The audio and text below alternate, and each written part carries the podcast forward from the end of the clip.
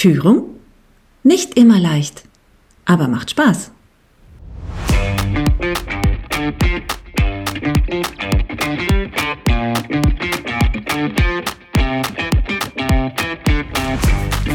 Und manchmal ist es auch eine richtige Herausforderung.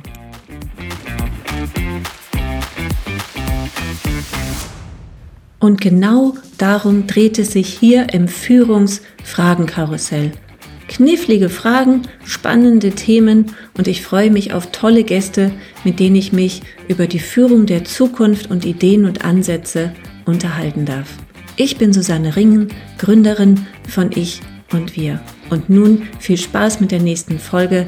Lass dich inspirieren.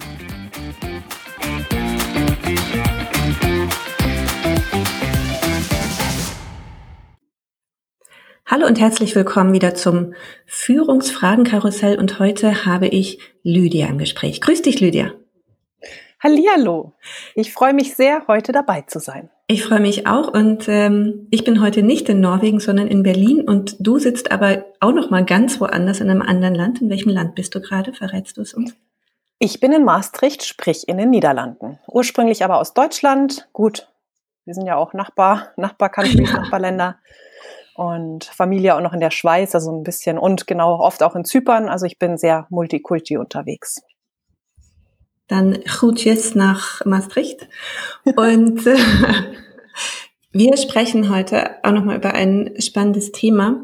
Und äh, im Englischen sagen wir Hustle und wir bleiben einfach bei diesem Wort. Es gibt so wahnsinnig viele Führungskräfte, die aus diesem Hustle nicht rauskommen, die so erschlagen sind von operativ arbeiten, gleichzeitig noch führen müssen. Und viele Führungskräfte erzählen ja tatsächlich auch so, eigentlich kommen sie erst um 17 Uhr abends zum Arbeiten, weil sie den ganzen Tag über in irgendwelchen Hassel, Hassel, Hassel, Hassel ähm, Geschichten sitzen. Und äh, was sagst du darüber, über dieses Thema? Ach, ich habe so viel dazu zu sagen. ähm, will natürlich vorweg schon mal sagen, dass ich jetzt selber nicht aus der Führungsebene komme. Ich bin selbstständig, habe eigentlich mein hauptsächlich mein Leben in der Selbstständigkeit mit meinem eigenen Unternehmen oder eigenen Unternehmen verbracht. Insofern gebe ich wirklich einen Blick auch von außen oder vielleicht einen größeren Blick auf das Thema und hat natürlich Bezug für alle, ne, in dem Falle auch für die Führungskräfte. Ja, und so mein Hauptthema damit ist es ist ja letztendlich unser Modus operandi überall. Ne? Natürlich in der Führungskräfteriege, aber natürlich auch ganz normal in den ganz anderen Abteilungen und auch im Leben überhaupt. Ne? Also alles ist bei uns ausgerichtet auf ja, Achievement, auf Leistung, auf mehr tun. Jeder kriegt irgendwie ein Abzeichen, wenn er am besten schon einen Burnout hinter sich hat. Also wir müssen, glaube ich, ganz, also ist ja auch schon am Start, aber da darf noch viel mehr passieren. Es ist so ein richtiger, schon fast ein, es ist ein gesellschaftliches Thema. Was wird wertgeschätzt? Und wertgeschätzt wird harte Arbeit und Leistung. Und da denke ich mal, ist auf jeden Fall ein Shift notwendig ja, wenn wir auch als, als Gesellschaft oder vielleicht sogar auch als Menschheit weiterkommen wollen oder weiter über, überhaupt überleben wollen. Also auch was, was geben wir in die kommenden Generationen weiter? Also ein ganz, ganz wichtiges Thema, würde ich sagen. Ja. Jetzt kommen wir ja nicht aus der Nummer raus, dass ein Unternehmen auf irgendeine Art und Weise wirtschaftlich verpflichtet ist. Das heißt, äh, wenn es nicht gerade eine, eine Stiftung, Verband, Verein oder politische Organisation ist, muss ja Geld generiert werden, ausreichend äh, für die ganze Belegschaft für die Zukunft. Wie kommen wir aus dieser Nummer raus? Ne? Du hast ja auch gesagt, so eigentlich betrifft das ja nicht nur Führungskräfte, sondern die ganze Gesellschaft, dass wir ja. ähm, ne, so immer das Gefühl haben, so Dingen hinterher zu hetzen. Was ist so dein Gedanke dazu? Wie kommen wir aus dieser Nummer raus? Du hast gesagt, es braucht einen Shift. Mhm. Ja, für mich beginnt es wirklich beim Umdenken. Also es beginnt nicht, auch da wieder in Hustle-Modus zu fallen. Was können wir alles tun? Na, jetzt machen wir im Hustle-Modus Entspannungsrituale für die, ähm, für die Mitarbeiter und schicken sie Gott weiß wohin, aber unter diesem unter dem gleichen Deckmantel oder nicht Deckmantel mit, mit dem gleichen Modus operandi so. Ne? Also wieder viel und schnell und nur als, als Kit oder als Pflaster und nicht als wirkliche Lösung. Und ne, als Mindset-Coach oder aus dem, aus dem Thema Mindset kommend, ist es für mich wirklich, wir müssen gesamt umdenken. Wir müssen anfangen, andere Dinge wertzuschätzen. Und das bedeutet nicht, dass die ganze Gesellschaft auf einmal das machen muss, sondern ja, dass eins, eins, also auch einzelne Vorläufer und Vordenker damit stärker rausgehen und damit stärker vorangehen. Und dann kann man auch ganze, ganze Betriebe verändern. Also natürlich gibt es dann die Leute, die sagen, ah nee, glaube ich nicht, funktioniert nicht. Und ich habe einfach, ein, also ich die die Macht unseres Denkens, die the, the power of the mind ist so gewaltig und wir kicken das immer weg ne, und sagen, es geht nicht. Aber was ist, wenn wir stattdessen einfach mal rangehen mit dem Gedanken, hey, alles ist möglich und mit diesen Gedanken, was kommen uns da für Ideen? Ja, welche Ideen kommen uns halt da? Ich finde es ganz schön, was du gerade gesagt hast, dass wir ähm, im gleichen Modus operandi unsere Entspannung suchen wollen. Das heißt, ähm, bis zwölf arbeiten, dann schnell zum Yogakurs und dann schnell wieder zurück zur Arbeit und abends schnell nochmal 15 Minuten Meditation einschieben. Das ist halt nicht, so wie ich dich gerade verstanden habe, dieser hm. Modus, schnell nochmal irgendwas Gutes für sich tun, anstatt von, von, ja. von ganz oben mal drauf zu gucken, was, was ist es denn eigentlich, was uns an der Stelle antreibt? Was ist eigentlich das, was uns in diesen Hustle-Modus bringt? Habe ich dich so richtig verstanden? Hm. Ja, würde ich sagen. Also mir ist auch noch das Wort eingefallen, Optimierungswahn.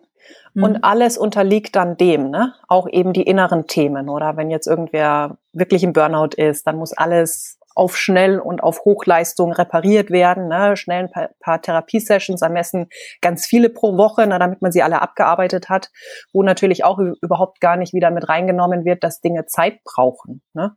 Und das ist ja genau dieses Entspannen ist. Und es gibt auch diesen schönen Spruch, ähm, ähm, slow down to speed up. Ne? Also, und das ist, glaube ich, das ist das, was ich meine mit dem Shift. Es ist auch fast wie es ist ein Paradigmenwechsel und es sind auch ganz viele, es ist ein Paradox, mit dem wir da arbeiten. Ne? Mhm. Also wir können nicht noch schneller, ruhiger und langsamer werden, sondern es geht nur, indem wir die auch unter ne, dem Aspekt, wir wollen mehr Geld verdienen und all das. Ne? Also bei allem sind es oft die gegenteiligen oder die counterintuitive Dinge, die uns dahin bringen. Ja, und letztendlich, was du meintest, wir wollen ne, so noch mehr, noch mehr, noch mehr, noch mehr und noch mehr Optimierung und noch mehr hiervon und noch mehr davon. Wobei es ja auch schon ein Trend ist, ne, über, über den Minim Minimalismus zu kommen. Ähm, ein Trend ist, zu, also nicht nur so im, im Leben zu entschleunigen, sondern alles zu entschlacken, weil wir einfach, zumindest so in unseren Ländern, von allem einfach zu viel haben. So, ich habe zu viele Klamotten, ich habe zu viel Kram in meiner Wohnung, ich habe zu viel zu essen, was ich zum Teil wegschmeiße, ich habe hiervon zu viel, davon zu viel. Und ähm, was ja auch viele sagen, so in dem Moment, wo du anfängst zu reduzieren auf irgendwelchen Ebenen auch immer, macht es was mit dir, weil dich, weil du so in eine andere Betrachtung kommst, so raus aus der Gier, raus aus dem Raffen wollen, raus aus dem Anhäufen wollen, was vielleicht irgendwo in der Natur des Menschen von Anno dazu mal ist, so, ah, wer weiß, wann ich wieder Essen finde, jetzt muss ich mal ganz viel sammeln. Ähm, und da mit, mit äh, gesunder Ratio dann da den Shift hinzubekommen. Ja. Ja, würde ich durchaus sagen, dass das ein, ein Medium ist, ne? dieses Reduzieren auf allen Ebenen oder aufräumen, sortieren, ne? Klärung reinbringen. Und ich würde es nochmal weiter oder das, den Blick nochmal weiter aufmachen. Was ist das Ziel dabei? Ne? Auch das mhm. ist ja oft so, hey, wir wollen entschleunigen oder wir wollen entschlacken oder wir wollen aufräumen, um. Ne? Und ich mhm. finde, dass es da schon fast beginnt. Ne? Auch da ist ja wieder, wir tun etwas als Mittel zum Zweck. Mhm. Und wenn es nicht mehr Mittel zum Zweck ist, sondern wenn es einfach nur, wenn es Selbstzweck ist fast. Ne? Also dann geht es mehr um das, was ich immer nenne, ähm, Being versus Doing. Also ich arbeite, ich arbeite auf Englisch, deswegen ist viel Englisch dabei, aber tun versus ähm, oder versus ähm, sein. Ne? Und diese mhm. Qualität des Seins. Das klingt natürlich jetzt wieder meditativ und spirituell, aber wir können das wirklich, also es ist, es ist eine andere Lebenseinstellung. Ne? Und wenn das der Fokus wird, dann ist das Tun drumherum ein ganz anderes. Mhm. Aber verstehst du, was ich meine? Den Unterschied zwischen, das sind alles Mittel, um dann entspannter zu sein, um dann wieder besser arbeiten zu können. Ja, dann sind wir quasi im gleichen, gleichen Hamsterrad drin, als wenn wir das Ganze, Ganze ganz neu ausrichten auf was ganz anderes. Gar nicht mehr auf Leistung, auf Tun, sondern Präsenz. Und ich bin da auch nicht perfekt, darum geht's ja gar nicht. Ne? Immer mehr im Moment sein und das, was ist, zu akzeptieren als das, was nur jetzt gerade sein kann. Es kann gar nicht anders sein, als wie es jetzt gerade ist, sonst wäre es anders. Mhm. Und das ist eine fundamentale andere Lebenseinstellung und Weltsicht. Macht das mhm. Sinn? Das macht Sinn. Und ähm, gleichzeitig, ne, was wir so einfach locker flockig mal hier so aussprechen, mhm. ist ja harte Arbeit, weil das geht ja entgegen dessen, womit wir groß geworden sind, was wir gehört haben in der Familie, was wir erlebt haben, was, wie wir geprägt sind, wie wir aufgewachsen sind, weil wir nicht aus einer Gesellschaft kommen, wo im Moment Leben wertgeschätzt wird, sondern wir kommen aus der Gesellschaft, die schneller weiter höher ist. Und ähm, auch wenn wir sagen, naja, das hat sich ja erst in den letzten 20, 30 Jahren entwickelt, ist es ja so nicht ganz richtig. Weil ähm, der, dieser Glaube, das ist ja, ähm, dass harte Arbeit belohnt wird, ob das jetzt Glaubenssatz ist oder Glaube, ähm, steckt ja viel, viel länger und schon hm viel tiefer in uns drin. Du kannst nur Erfolg haben, wenn du hart arbeitest. Harte Arbeit wird belohnt. Äh, Faulheit ist äh, schwach. Wird nicht, ein Laster. Äh, ein Laster. Ein ich glaube sogar religiös, was na, ja. nicht eine, eine, Sünde schon ungefähr. Ja. Ja. Und äh, ich meine, das steckt ja so tief in unserer Struktur drin. Wie komme ich als Mensch, wenn ich merke, huch, der, der tut mir jetzt irgendwie nicht gut, ähm, wie komme ich da überhaupt hin? Hm. Ja, ich würde sagen, es ist natürlich ein Weg. Auch da wieder weg von dem, von heute auf morgen muss alles anders sein und muss alles besser sein, hin zu, ja, es ist ein Prozess. Und so wie es ist, ist es gerade in Ordnung. Und es braucht natürlich innere Arbeit. Ne? Also jetzt mhm. davon zu erwarten, dass es von selber passiert, ja, ist so ein bisschen wie, ich habe mir das Bein gebrochen, aber ich laufe einfach weiter und gehe davon aus, dass es wieder so zusammenwächst ohne Hilfestellung, wie es vorher war. Macht halt wenig mhm. Sinn. Kann man versuchen, kommt man nirgendwo hin. Und so würde ich sagen, wenn ich nicht mit einem gewissen Set von ja, Glaubenssätzen, Beliefs, Überzeugungen durch die Welt ziehe, dann darf da etwas verändert werden, wenn ich das Ganze verändern möchte. Mhm. Ansonsten ist es halt wie gegen, gegen, konstant gegen die Wand laufen. Ja. Auch nicht irgendwann ein Loch drin und ja, und ich laufe durch, sondern vermutlich bin ich vorher im Krankenhaus, bevor das passiert. Ich habe ähm, zu mir kommen ja durchaus auch Kundinnen oder Kunden, die entweder so kurz vor Burnout sind, hart an der Überlastungsgrenze sind, aus dem Burnout rauskommen, sich neu sortieren wollen, neu orientieren wollen. Und äh, gerade die, die so, naja, ich bin irgendwie überlastet, aber es muss ja weitergehen, ne, die, die aus diesem Modus noch nicht rauskommen, da habe ich so ganz gerne den, den Vergleich aus ähm, dem Film Ritter der Kokosnuss. Ich weiß nicht, ob du das kennst mit diesem Ritter. Ähm, da ist so der Ritter und dem, also jetzt wirklich brutal, sorry to say, aber es ne, ist ein Monty Python-Film. Dem werden äh, die Beine abgeschlagen, dem werden die Arme abgeschlagen und äh, der ist so mitten im Kampf und dann brüllt er noch, aber ich kann noch spucken, ich kann noch spucken.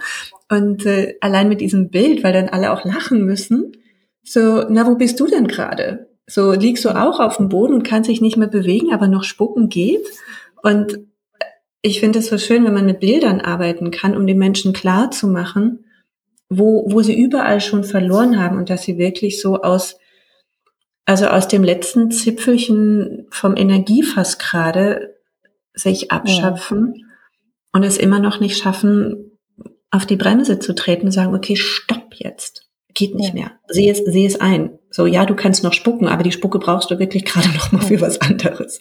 Mhm. Ähm, das, äh, da arbeite ich gerne mit Bildern. Wie erklärst du das Menschen, dass ein Umdenken, ein, ein Stopp, ein Shift vonnöten ist Oder kommen die Menschen erst zu dir, die das so für sich erkannt haben?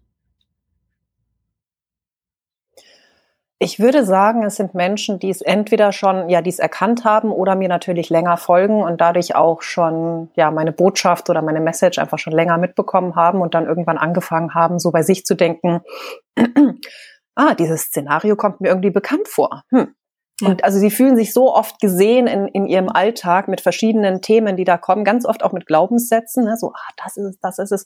Und irgendwann bauen sie dann das Netzwerk für sich innerlich zusammen, dass sie sagen, ah, und das hängt zusammen, und das hängt zusammen. Mhm. Sondern ich, also ich würde also wirklich sagen, es ist ein, ein Prozess, wo man immer mehr Enden zusammenführt. Mhm. Und weil du jetzt ange, also ne, gesagt hast, viele Leute ja, für die geht es eben bis zum Burnout oder bis zur Klinik. Manche endet es leider auch mit dem Tod.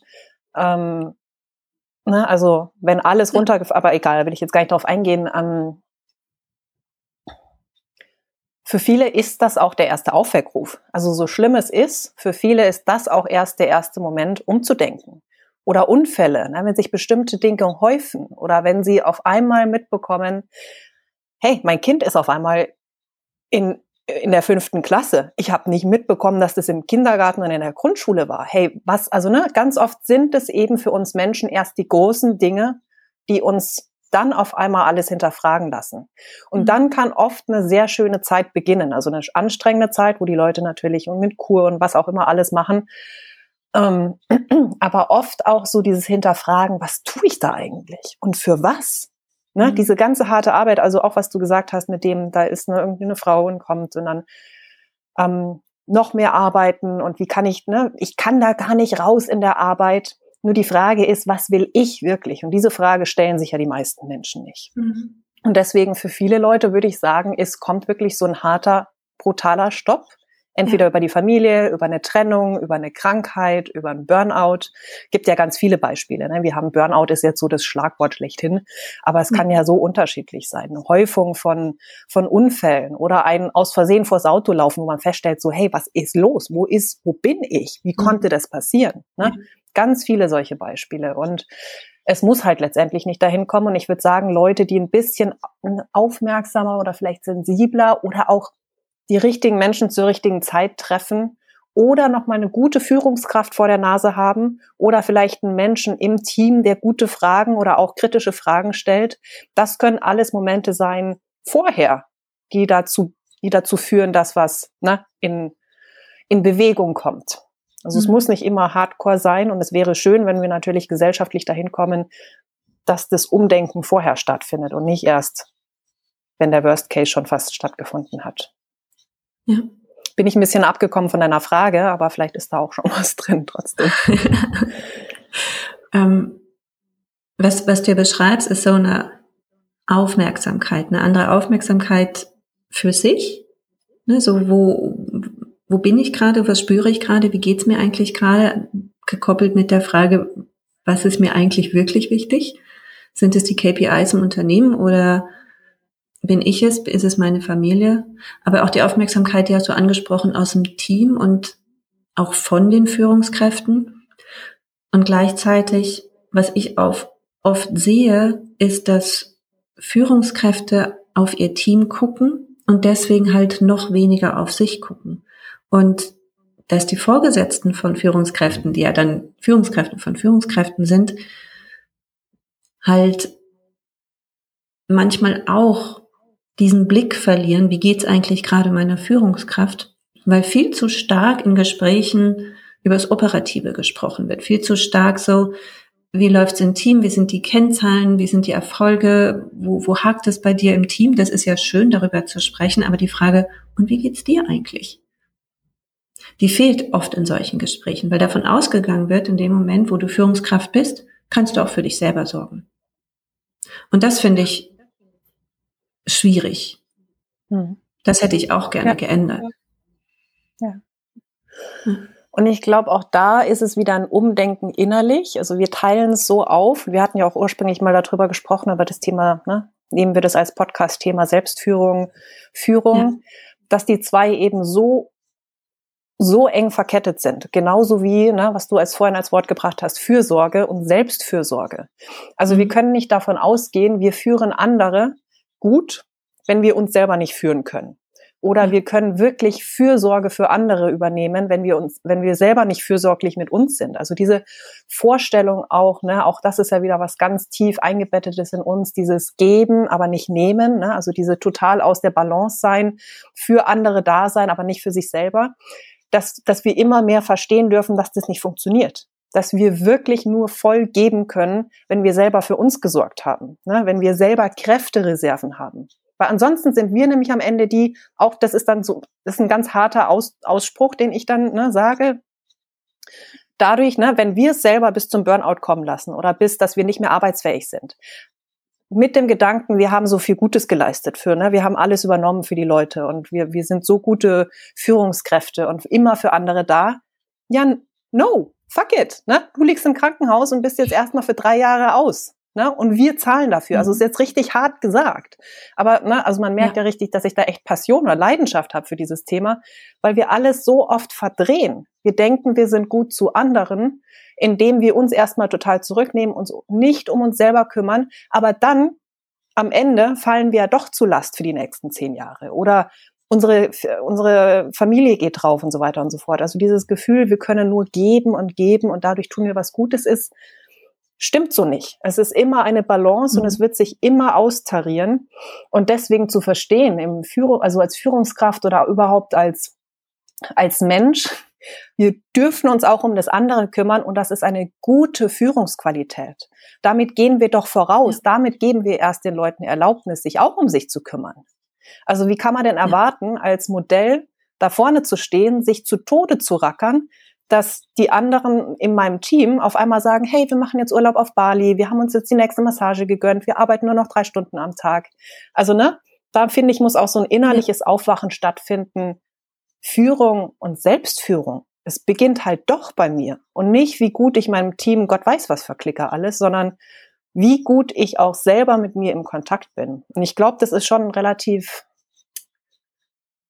ja, wird noch nicht so oft in, in den Blick genommen, ne? weil dann beginnt es halt doch wieder mhm. bei der persönlichen Entwicklung und nicht, wie gut habe ich bei Mathe aufgepasst damals und wie gut kann ich jetzt mit den Kennzahlen umgehen. Ist eine gute Qualität, aber reicht nicht, absolut nicht. Ja, ja. Ich habe ja auch so einen kleinen Sprachfetisch als als äh, alte Linguistin und ähm, das, äh, also allein dieses, dieses Wort aufopfern. Hm. Und es ist aber positiv besetzt. Sie hat sich total für ihre Familie aufgeopfert und ist, ist versehen mit, mit äh, Sternchen und Heldentum. Was dabei nicht gesehen wird, ist, wie der Mensch mit sich selbst dann vor die Hunde gegangen ist. Und es ist ja, was du gerade gesagt hast, so, ja, bis, bis in den Tod. Ich meine, es ist schön, wenn es auf dem Grabstein steht, sie hat sich für alle aufgeopfert und war immer für alle da. Und gleichzeitig sind wir aber ähm, sprachlich, ne, ob man das ne, festgesetzt hat in der Sprache, ne, so, du sagst auch oft Glaubenssätze, so, es ist ja maximal egoistisch, was für sich einzufordern. Und Egoismus ist, ist ja maximal negativ. Und mit diesen Gefühlen umzugehen, dass das eine heroisch ist und das andere, ne, also kommst in die Hölle, wenn du egoistisch bist, hm das, ähm, das haben wir ja, diese Gegensätze haben wir, ne? Dem einen kommst du in den Himmel, dem anderen kommst du in die Hölle. Und ähm, sich davon auch wirklich zu befreien, das ist so hart. Das ist für manche Menschen richtig, richtig hart. Und die schämen sich in Grund und Boden, wenn, wenn sie mal was für sich tun. Ich hatte tatsächlich immer so ein, ein, ein kleines Beispiel, auch mal so, wie, wie schwer es tatsächlich für manche Menschen ist. Ich habe mit einer Führungskraft gearbeitet, die meinte, oh, ich kann mich im Büro echt nicht fokussieren. Alle fünf Minuten steckt jemand einen Kopf in die Tür und hat eine Frage. Und ich so, okay, wie, wie wäre es denn besser? Ja, wenn die, wir haben eine E-Mail-Adresse, wir haben ein Ticketsystem, ähm, ich habe einen Chat, also es gibt Kommunikationskanäle, dann, dass ich einfach mal vormittags meinen Kram abarbeiten kann und die schreiben über die Kanäle und nachmittags kümmere ich mich. So, hey, dann häng doch mal einen Zettel draußen an deiner Bürotür. Du hast folgende Frage, bitte schreib an hier. Du hast dieses Anliegen, bitte schreib an da. Und ab 13 Uhr kümmere ich mich drum. Sie so, nee, das kann ich nicht machen. Ich so, wieso kannst du es nicht machen? Ja, nee, also das gehört ja zu meinem Job, für alle da zu sein. So, okay. Ne, und ich meine, du, du weißt sofort, worauf es hinausläuft. Ähm, und das ist so, da kommt so von innen eine ganz, ganz, ganz starke Emotion. So auf der Ratio ist ja halt völlig klar, aber diese innerliche starke Emotion, nee, das geht nicht. So, das ist hart. Hm. Ne, du hattest ja auch gesagt, dann geht es in die persönliche Entwicklung, die persönliche hm. Veränderung. Ja. Ja, und das dafür dürfen wir uns, glaube ich, immer mehr öffnen. Dieses, es geht dann wirklich an persönliche Themen. Da gibt es ganz, ganz viel Angst davor. Ganz viele Leute wollen da nicht hinschauen, weil sie, ne, oh Gott, was für Dämonen kommen da hoch, ne, und welche Emotionen, wenn mhm. ich die erstmal anfange zu bearbeiten, anstatt zu unterdrücken, was ja der hauptsächliche Modus ist, ne. Ähm, ja, da ist, da darf einfach noch ganz viel passieren. Und ich, ich wertschätze oder ich, ne, mm, finde auch ist super, super mutig, wenn man als Führungskraft oder als irgendeine Person ne, mit Führung, ob es jetzt auch in der eigenen Familie ist oder sonst so, wenn man da vorangeht, gerade in einem Klima, wie es noch bei uns ist, mit wo das nicht noch nicht so gewertschätzt wird, ne, wo diese weichen Themen noch nicht gewertschätzt werden. Finde ich sehr, sehr mutig und es gibt diese Unternehmen, wo, ja, wo das schon immer mehr in den Fokus genommen wird, aus wirklich einer tiefen Ebene heraus und nicht so, hey, wir geben euch jetzt irgendwie eine Stunde extra, wo ihr mal ne, wie war das damals, der einzige Stelle, wo ich mal gearbeitet habe? Da kam so ein Massage, Massagemensch, ne, einmal nachmittags und hat dann irgendwie 15 Minuten Massagen gemacht am Platz so, ne? Also wenn das dann die, das Level ist von kümmert euch um, ne, wir kümmern uns um euch, dann ja, da darf es viel, viel tiefer gehen und viel, viel weiter und ja, und ich glaube, es hat einen positiven Effekt auf, auf alles, selbst auf die Kennzahlen im, am Ende. Ja, und was du auch gesagt hast, so als eine Führungskraft als Vorbild. Und da ist halt immer so die Frage, Vorbild wofür? Und wie, wie soll dieses Bild aussehen, welches ich verkörper? Ist das ähm, die Führungskraft mit den Ringen unter den Augen, die mir abends um 23 Uhr Antworten schickt? Oder ähm, ist es die Führungskraft, die ne, so bei sich ist, mit sich ist, ähm, und mir zeigt, wie ich gesund bleiben kann und trotzdem arbeiten kann. Weil es geht ja nicht darum, dass wir nur noch in der Hängematte liegen wollen. Ich meine, schön wäre es, aber alle können wir jetzt auch nicht im Lotto gewinnen. Ähm, und was ich halt auch mal sage, so, ich arbeite ja gerne. Ich liebe meine Arbeit. Hm. Das bedeutet aber nicht, dass ich mich deswegen kaputt mache. Und das ist so, ne, dieses, dieses Balance halten, ähm, damit ich geben kann, muss ich nehmen. Und, und da wirklich immer wieder so den, den Blick drauf zu haben. Hm. Und wir hatten das vorhin. Vielleicht willst du mal das kurze Beispiel erzählen von, von der ja. Klientin oder Person, ja? Weil da habe ich was zu, zu ja. sagen. Soll ich das nochmal erzählen? Genau, erzähl nochmal, weil das haben wir ja nicht aufgenommen. Ja, ja. da waren wir noch nicht in der Aufnahme. ähm, das war äh, eine Kundin von mir und äh, sie meinte, dass sie gerade eine neue Sprache lernt und äh, seit 14 Tagen sich damit beschäftigt und dann war sie total frustriert, weil sie sich nichts mehr merken konnte. Sie war irgendwann in der Unterrichtsstunde und äh, da ging überhaupt nichts mehr ins Gehirn rein. Und sie meinte, Susanne, das kann doch nicht sein. Ähm, mein Gehirn ist mein, mein, mein Schatz so, das, das, das bin ich. ich, ich bin mein Gehirn.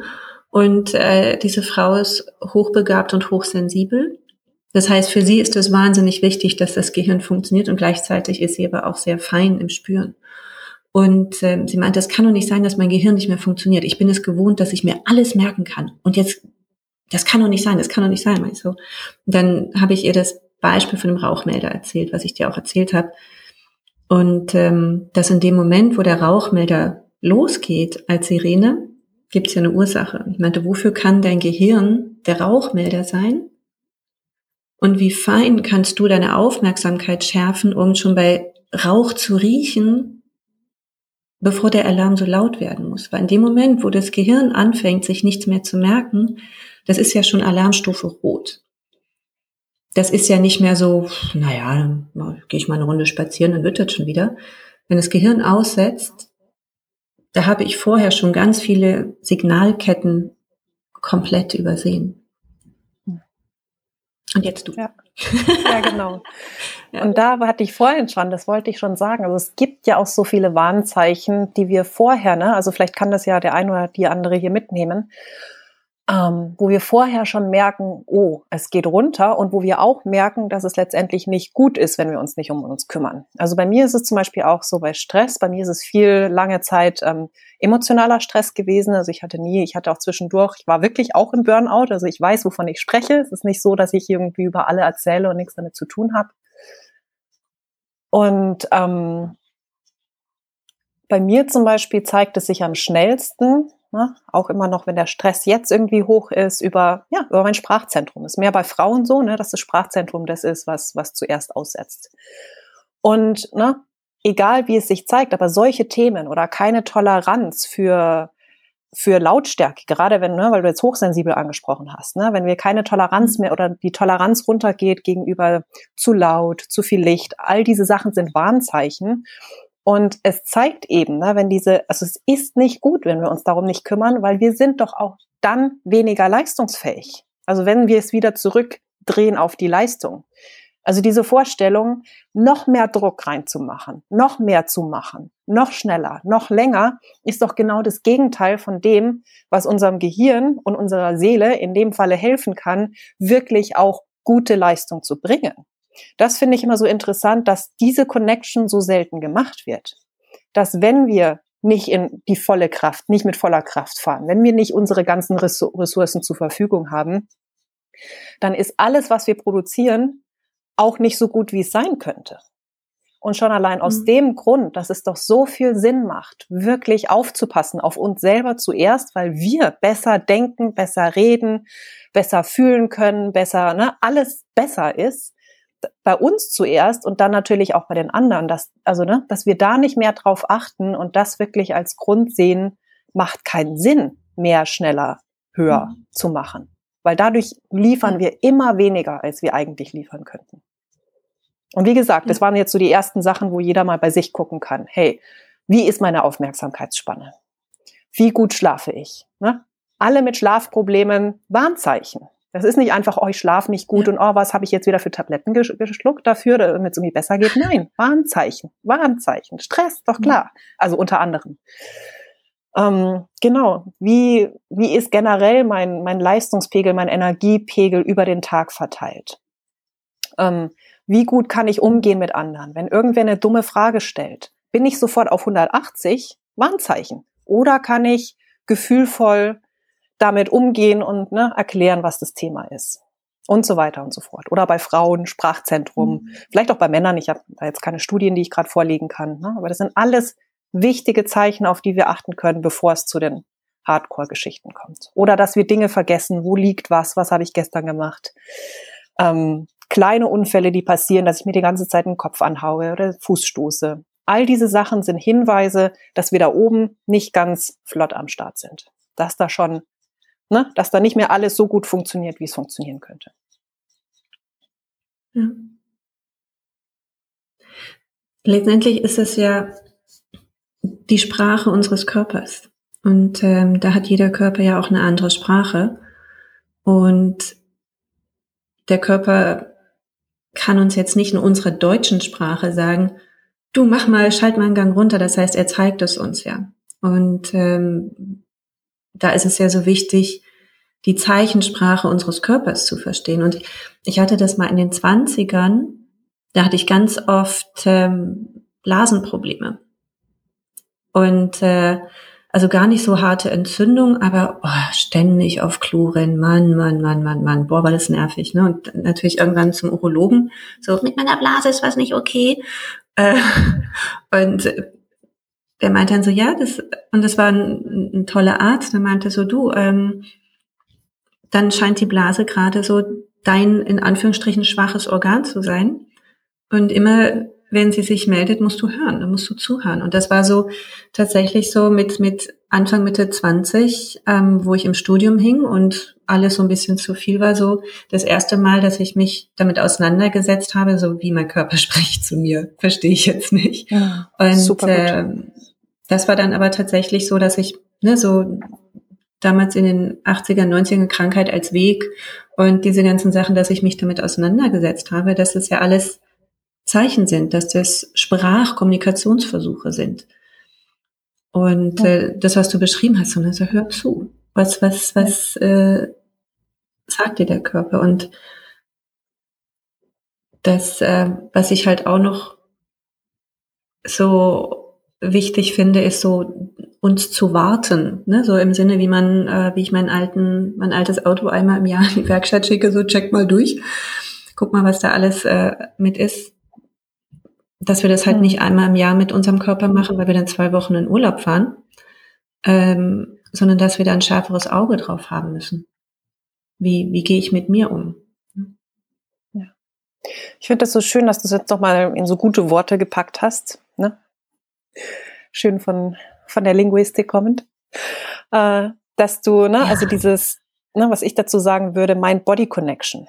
Ne? Und wir haben ja in dieser ganzen Leistungsgesellschaft mhm. auch so einen Fokus auf Intelligenz, kognitive Intelligenz, den Intellekt. Mhm. Und was du jetzt reingebracht mhm. hast mit dem, was ich vorher erzählt habe, ne, der Körper. Was ja auch so eben unterdrückt ja. wird oder noch nicht als gleichrangig gesehen wird. Ne? Und dass wir da auch, ne, dass das auch ein Mittel zum Zweck ist oder ein, ein Weg für jeden selber, ja, wie kann ich diese Connection wiederherstellen? Wie kann ich eben hören, was mein Körper sagt? Weil es ist nicht nur mein mein Intellekt, der wichtig ist. Also es ist nicht, ne, es ist nicht nur die Intelligenz, die die Erfolge und die was auch immer bringt, sondern es ist das Zusammenspiel. Und die Leute, die dieses Zusammenspiel gut hinbekommen, das können wirklich gigantische Führungskräfte sein. Ja, also ich sage ja auch nicht, mhm. hey, du musst jetzt total dumm sein und nur noch auf deinen Körper hören und wie, wie, du gesagt hast, in der Hängematte rumliegen. Nein, aber die beiden in Einklang zu bringen, das kann wirklich ganz, ganz großen Erfolg erzeugen. Und als letztes Schlagwörtchen noch reinschmeißen, die Intuition, was aus dieser Verbindung kommt. Ne? Also Ratio und Körper kann quasi dieses, dieses ganzheitliche Konzept Intuition verbessern oder verbessern ist das falsche Wort, aber schon fast bedingen, ne? als ein ganzheitliches Bewusstsein, mhm. die Intuition. Und das ist ja dann, was uns über das hinausbringt, über das, die reine Logik, über die reine Ratio und über das reine den reinen Fokus auf den Körper.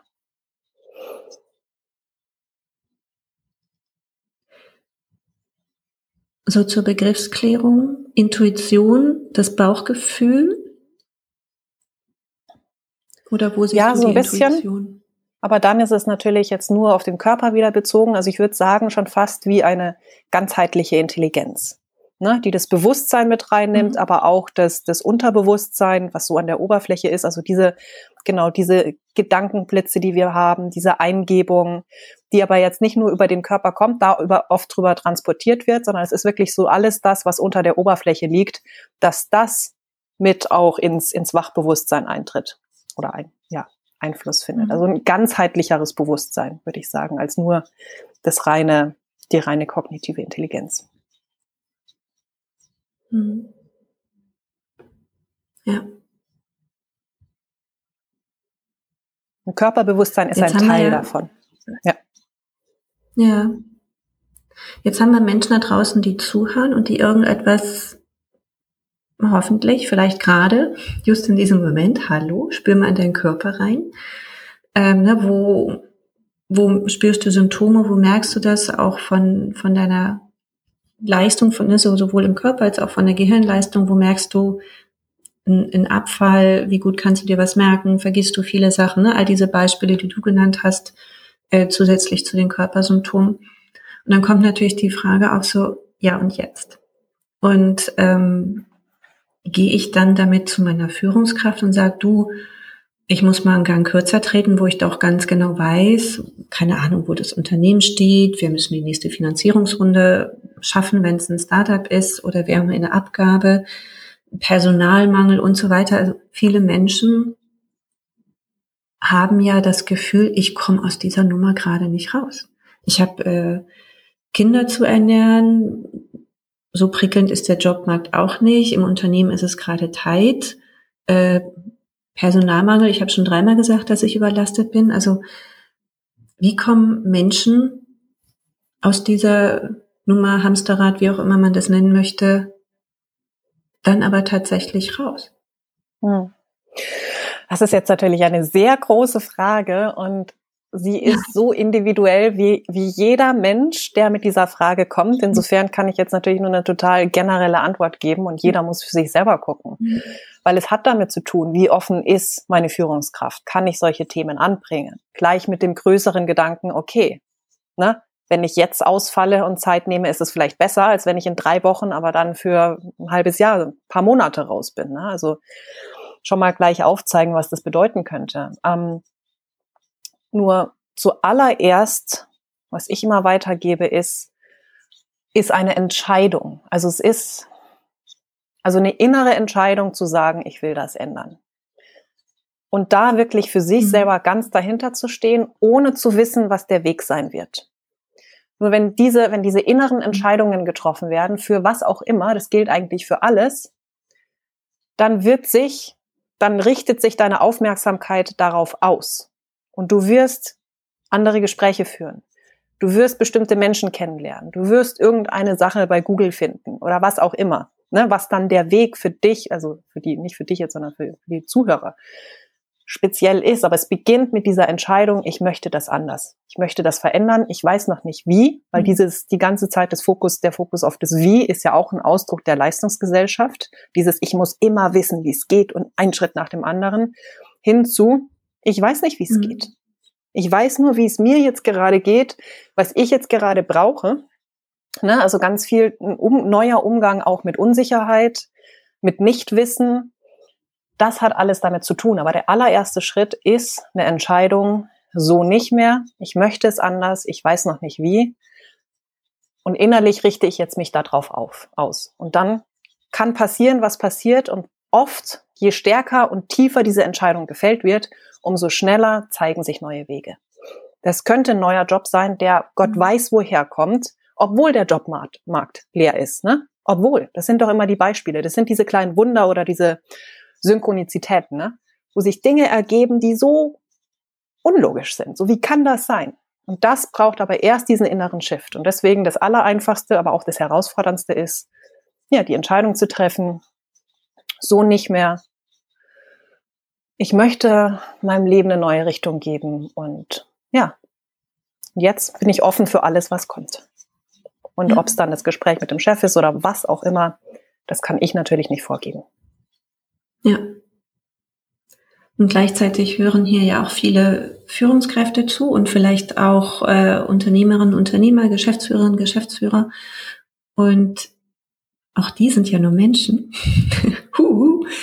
da gilt natürlich das Gleiche. Ne? In dem Moment, wo ich Unternehmer und Unternehmerin bin, mir auch zu sagen, so, das will ich nicht. Das will ich nicht mehr. Ich möchte es anders haben. Ich weiß auch noch nicht, wie ich aus diesem Zahlendruck, äh, wirtschaftlichen Druck rauskomme, aber ich will es anders haben.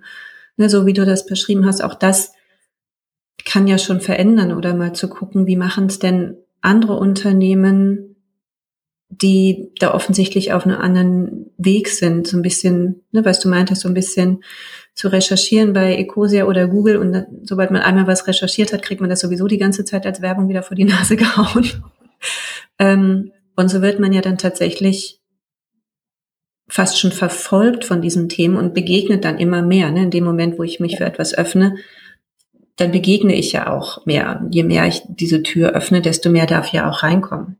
Und äh, genau. da tatsächlich so der Appell an, an die Unternehmer und Unternehmerinnen da draußen auch von, von ganz, ganz oben diese Entscheidung zu treffen. Ja, natürlich möchte ich ein stabiles Unternehmen haben und gleichzeitig aber auch darf es mir gut gehen. Und gleichzeitig darf es meinen Führungskräften gut gehen und gleichzeitig darf es meinen Mitarbeitenden, mein, meinem Team gut gehen. Und äh, ne, das ist ja dieser Shift, den du angesprochen hast, den wir brauchen und ne, wo, wo auf der einen Seite ich natürlich als äh, Arbeitnehmerin von unten so ein bisschen Druck machen kann und ich kann das über Fluktuation steuern. So, dann, dann in dem Moment ist der Druck dann von außen auf das Unternehmen. Je mehr Leute Jobs suchen, wo es ihnen gut geht, wo sie nicht ausbrennen, desto stärker ist der Druck von außen dann auf Unternehmen, auf Organisationen, da auch etwas zu verändern. Ne, und das ist ja so So, das ist ja schon fast so die, die Schleife zum Anfang, wo du meintest, dass wir so ein Shift ja. brauchen. Ne? Ja. Und vielleicht noch ein Gedanken, mm, also einmal dieses, wie du es auch schön gerade gesagt hast, sich öffnen. Ne, das, was ich gesagt habe, mit einer Entscheidung treffen, so will ich es nicht mehr, ich will es anders. Und wo du gesagt hast, sich dem öffnen, weil genau das ist es ja. Ich muss mich erst etwas Neuem öffnen, damit ich sehen kann, damit es zu mir kommen kann. Und auch nochmal als Gedanke, jetzt mache ich viel mit meinen Klienten, sich hineinzuversetzen in diese Version meiner selbst. Und das gilt jetzt für Führungskräfte als auch für alle anderen Menschen auf diesem Planeten wie wünsche ich es mir und vor allem von einer emotionalen Ebene aus. Welche Emotionen, Emotionen möchte ich mehr? Wie möchte ich mich fühlen? Ne, und ob das jetzt sowas ist wie, ich möchte mehr Entspannung. Ne, also dieses, ne, ich bin total unter Druck, ich möchte Entspannung, frei sein, mich, ne, dieses körperliche Gefühl, einfach mal alles loslassen zu können. Und da mehr den Fokus drauf zu lenken. Auch das, was ich gerade, ne, was wir gerade gesagt haben mit dem sich öffnen, etwas öffnen. Und hier, da worauf ich mich fokussiere, das kriege ich dir dann immer mehr unter die Nase gehalten. So wie du gerade gesagt hast, bei Suchmaschinen, ne, es, auf einmal kommt es überall her. Und so ist es auch mit einem emotionalen Shift ne, und mit einem energetischen oder emotionalen Shift, wie auch immer wir sagen wollen.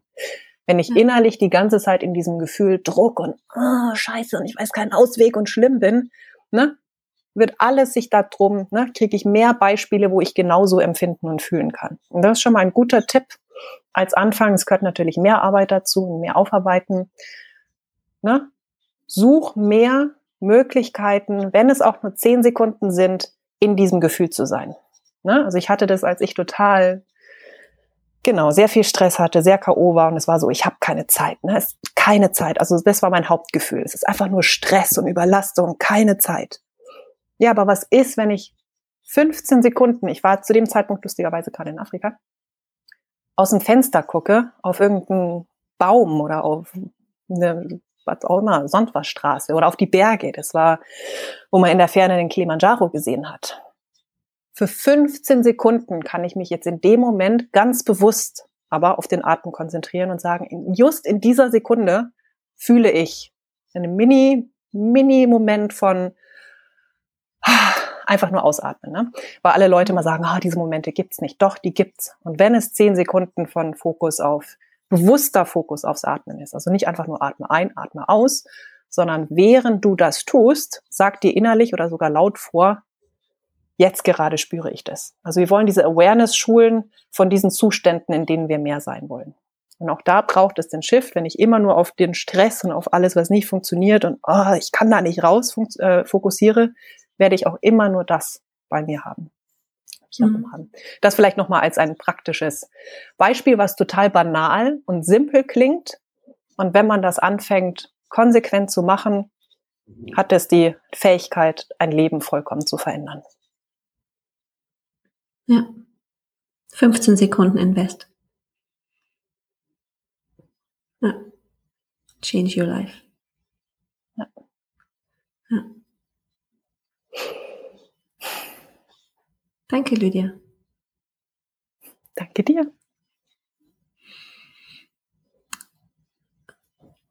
So, final last words in a nutshell. Jetzt haben wir da so eine Dreiviertelstunde drüber gesprochen.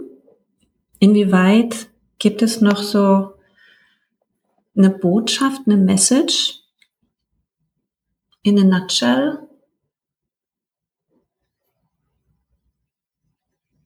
wie du das nochmal so komprimieren kannst. Jetzt eine harte Aufgabe. Ich weiß, ist immer die Aufgabe, die ich überhaupt gar nicht kann, aber wir müssen ja auch nicht alles dein, können. Dein Liebling, Lieblingszitat oder Motto, gibt's da irgendwas? Nee, habe ich auch gerade nicht parat, aber was gerade ähm, was gerade kommt, ist nochmal, was ich glaube ich auch am Anfang hatte, mehr den Fokus zu haben, alles ist möglich oder es ist möglich anstatt den Fokus auf, das geht aber nicht, das können wir ja. aber nicht und können wir nicht verändern. Alleine das, ne, das ist eine ganz andere Weltsicht auf alles ist möglich oder es ist möglich, weiß nicht wie, weiß nicht wann, nur es, ne, es öffnet den Blick und damit das ganze Energie, Energiesystem, das gesamte Team und das andere, es ist nicht möglich, ist ne, verschließend zumachend. Also das wäre so meine Botschaft auch fürs persönliche Leben. Wenn wir mehr dahin kommen könnten, alles ist möglich und wir, wir schauen, dass wir ne, eine Lösung finden, ist so viel mehr getan als es geht nicht. Es ja. ist nichts möglich. Damit ist die Tür schon zu. Also lass uns mehr Türen ja. öffnen. Ja. ja, die Tür öffnet sich über den Gedanken. Ja, genau. Das war ein schönes in the nutshell. Danke dir. Lydia, wer bist du eigentlich? wer bin ich? Ich noch ein bisschen gerne über dich. Ja, genau. Wie man vielleicht schon gemerkt hat, ähm, ist das so mein, mein Thema, mit dem ich mich schon seit wahrscheinlich 15 Jahren beschäftige, seit sechs oder sieben Jahren auch im, im professionellen, im beruflichen. Ich arbeite als Coach und arbeite hauptsächlich mit Selbstständigen, mit hauptsächlich mit Unternehmern, Unternehmerinnen, ja, die so dieses Thema Hassel und Stress beenden wollen und auch gerne offen sind für persönliche Entwicklung. Also nicht nur einfach nach Möglichkeiten oder nach Methoden suchen, wie sie eben mit dem Stress besser umgehen können, sondern wo kommt der Stress her? Was, ne, also was du vorhin auch angesprochen hast, können wir tiefer in die Kindheit gehen? Wie bin ich aufgewachsen? Ne, also wirklich dieses ganze emotionale drumherum auch bearbeiten wollen und ja, so letztendlich ein anderes Leben führen. Also ein Leben beyond the hustle. Ich habe ja auch einen Podcast, der heißt Beyond the Hustle. Wie kann das im Unternehmen und auch im persönlichen Leben Raum finden, dieses Konzept. Ja, und da arbeite ich mit Klienten zu. Ansonsten reise ich gerne und viel. Und ja, das wäre vielleicht so ein, so ein kurzer Einblick. Ja, danke dir. Ich wünsche, dass du mit deiner Arbeit und deinen Ansätzen viel zu diesem Shift beiträgst, dass es uns Menschen gut geht und dass wir arbeiten können und dürfen so wie wir das wollen und gleichzeitig gesund bleiben, weil Arbeit muss nicht krank machen. Das, äh, da gibt es keinen kausalen Zusammenhang zu. Und es gibt auch keinen kausalen Zusammenhang zwischen ich bin Führungskraft und ich krieg einen Burnout. Auch da gibt es keine Kausalität, die mache ich mir. Und äh, von daher danke für deine Arbeit und danke für deine ganzen Impulse und Gedanken. Ja, danke dir, dass du, dass wir heute gesprochen haben. Das war auch sehr schön und ähm, auch nochmal ein guter, guter Anreiz für mich, wirklich auch zu sehen, ja, wie wichtig das Thema ist. Davon abgesehen, dass es mein, ne, einfach mein, mein Einkommen ist und meine Arbeit, wie wichtig das auf einer breiten Ebene ist. Also danke dir auch. Ja, es ist Leidenschaft und Passion. Genau. Ja, danke. Alles Gute. Liebe Grüße nach Maastricht. danke, danke. Tschüss. Ciao, ciao. Ciao.